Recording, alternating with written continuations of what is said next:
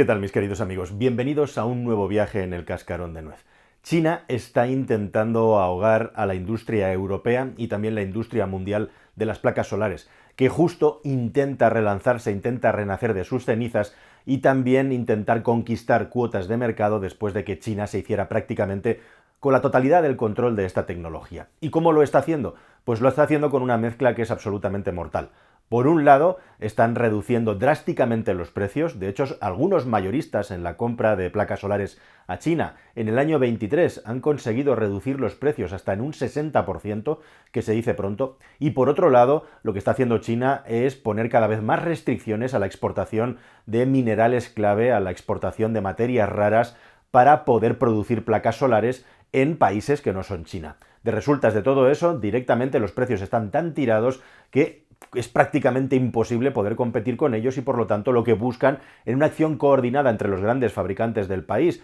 auspiciados por supuesto por el gobierno, es directamente barrer a toda la competencia y hacerse con el mercado, además como digo poniendo restricciones también a las materias primas para la fabricación fuera del país, que es algo que ellos también controlan. Y es que el asunto de las renovables y de la industria vinculada a las renovables va a ser el gran maná, es el gran tema de producción y específicamente de la industria y de la energía, que son dos sectores absolutamente fundamentales y vitales para cualquier país en los próximos años. Y por supuesto, China quiere hacerse con el control de esta industria y quiere que todos acabemos comprando sus tecnologías. Y específicamente entre ellas, ya hace muchos años que son los líderes en la energía solar, pero está el asunto de la energía eólica y más en concreto de la revolución que la eólica trae en las próximas décadas, que va a ser sacar precisamente los molinos de viento al mar con tecnologías cada vez más avanzadas y molinos cada vez más grandes, gigantescos. Ya te hablamos de esto en un vídeo, no hace mucho y que te voy a recomendar al final de este. Pero hoy vamos a hablar precisamente de cómo Europa podría estar perdiendo el tren del liderazgo mundial de la tecnología eólica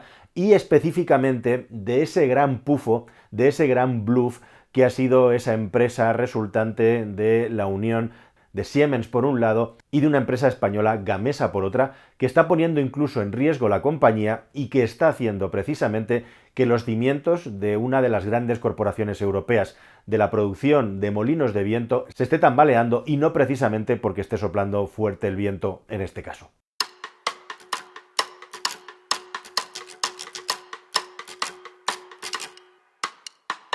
Década de los años 10, la energía eólica empieza a despegar y comienzan a instalarse grandes parques en España y eso hace que una compañía en nuestro país que había pasado problemas en la década anterior crezca rápidamente y se consolide como uno de los gigantes del sector. Se llama Gamesa y su sede central está en el País Vasco, en España, lugar donde tradicionalmente más se ha desarrollado la industria y la tecnología industrial. Esto merecerá un nuevo vídeo próximamente porque también en el País Vasco hay problemas serios ahora con el desarrollo de su industria, que es una parte fundamental, una pata fundamental de su economía y también con algunos pufos bastante graves que en el pasado ocurrieron allí. La cuestión es que todos se la prometían muy felices cuando tenía como accionistas grandes empresas de referencia como Iberdrola y también la propia Siemens coincidiendo con la cifra récord de beneficios de esta compañía allá del año 16, cuando salía efectivamente definitivamente Iberdrola de su consejo accionarial y Siemens Energy se metía todavía más porque ya era accionista, es decir, no estamos hablando de una compra de la compañía, sino de una absorción total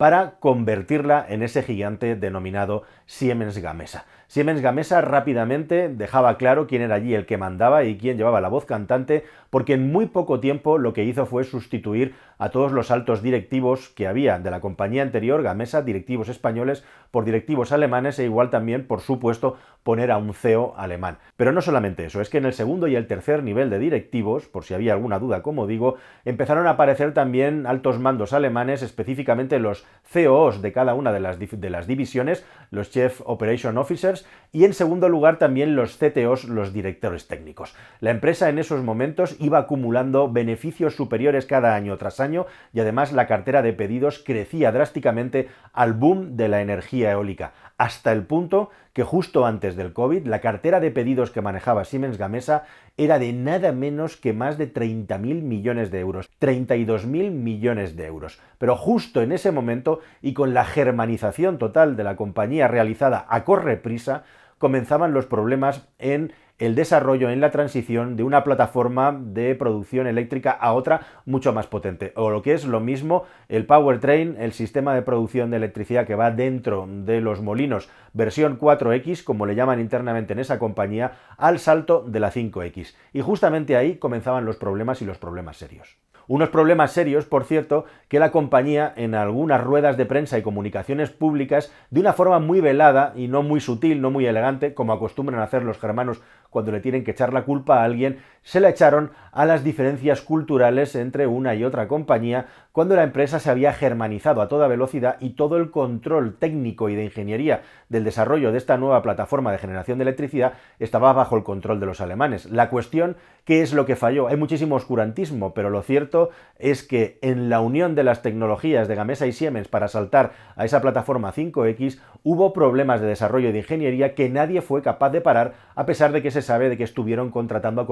externas para ver exactamente cómo había fallado la cosa y sobre todo cómo se podía resolver lo más rápido posible. La cuestión es que para entonces llegaba, desgraciadamente, la crisis sanitaria, llegaba la crisis del virus e igualmente también se interrumpía la cadena de suministro y como bien sabéis, los bienes primarios para suministrar a la industria crecían enormemente de precio. Al mismo tiempo, y para acabarlo de, adobar, en el año 22 comienza la guerra de Ucrania. Es decir, hay una interrupción y luego un encarecimiento tremendo de la cadena de suministro que hace que producir molinos eólicos sea cada vez más costoso y difícil porque se ralentiza también el suministro de materias primas. Pero lo más grave y lo más importante es que Siemens Gamesa ya había instalado docenas y docenas y docenas de estas nuevas turbinas eólicas en muchísimos campos. Y se encuentra de repente, cuando ve el error, que en muchos casos tiene que desmontar turbinas que ya había desmontado para intentar eh, reconducir la situación y arreglar el error. Hay muchas turbinas igualmente que se estropean o que están en garantía y por lo tanto obligatoriamente tiene que sustituir.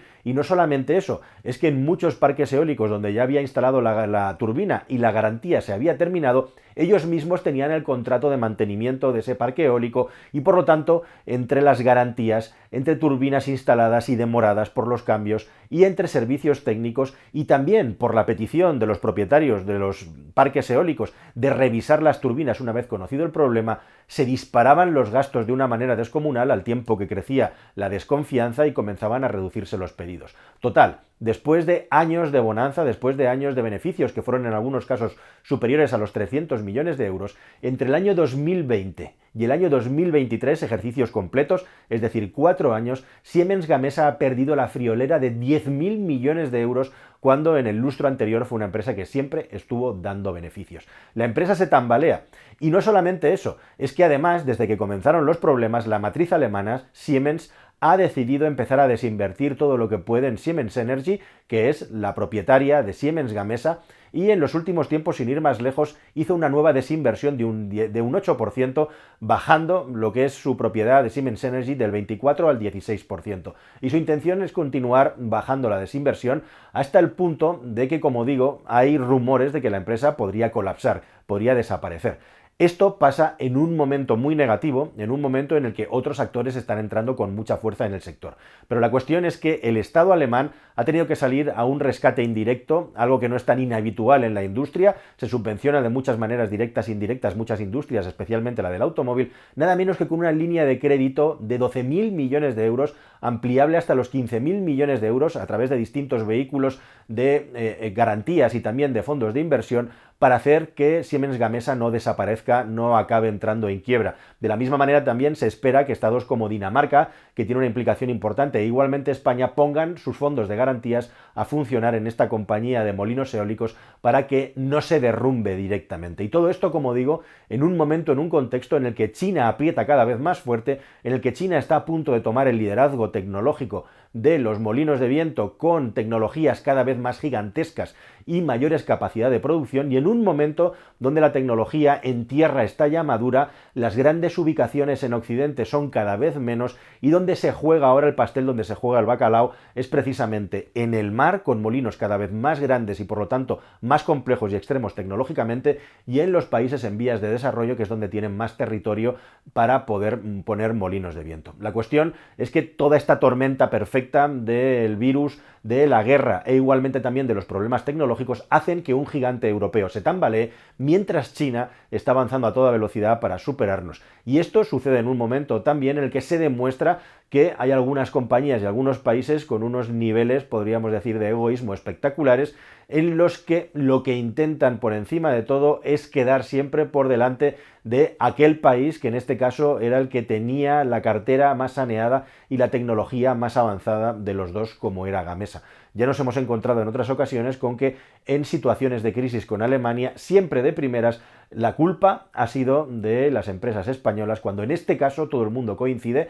después de haber tenido tres CEOs en menos de cuatro años y no solventar el problema, que han sido precisamente los alemanes con sus culturas y con su forma de trabajar los que han provocado un problema tan grave en una compañía que, no lo olvidemos, tiene 3.700 empleados en España, de los cuales 1.000 están en el País Vasco y 2.700 en distintas ubicaciones, de las cuales la fábrica precisamente de Powertrains de Ágreda es la más importante que tienen en nuestro país. ¿Qué es lo que va a pasar con todo esto? Bueno, la empresa quiere volver a beneficio según ha anunciado al año 2026. En el 24 se supone que tienen que construir y poner en marcha el molino de viento más potente del mundo. Aquí no hay ya ningún tipo de margen para el fallo y justamente la clave va a ser cómo sea capaz de capear 24 y 25 porque si no lo hace bien probablemente se va a meter en problemas más graves que van a hacer que ese objetivo de ya en el 26 estar saneado sea inviable. Mientras tanto, como digo, el mundo de la eólica ha entrado en una fase de madurez, de expansión por todo el mundo y también de mayor complicación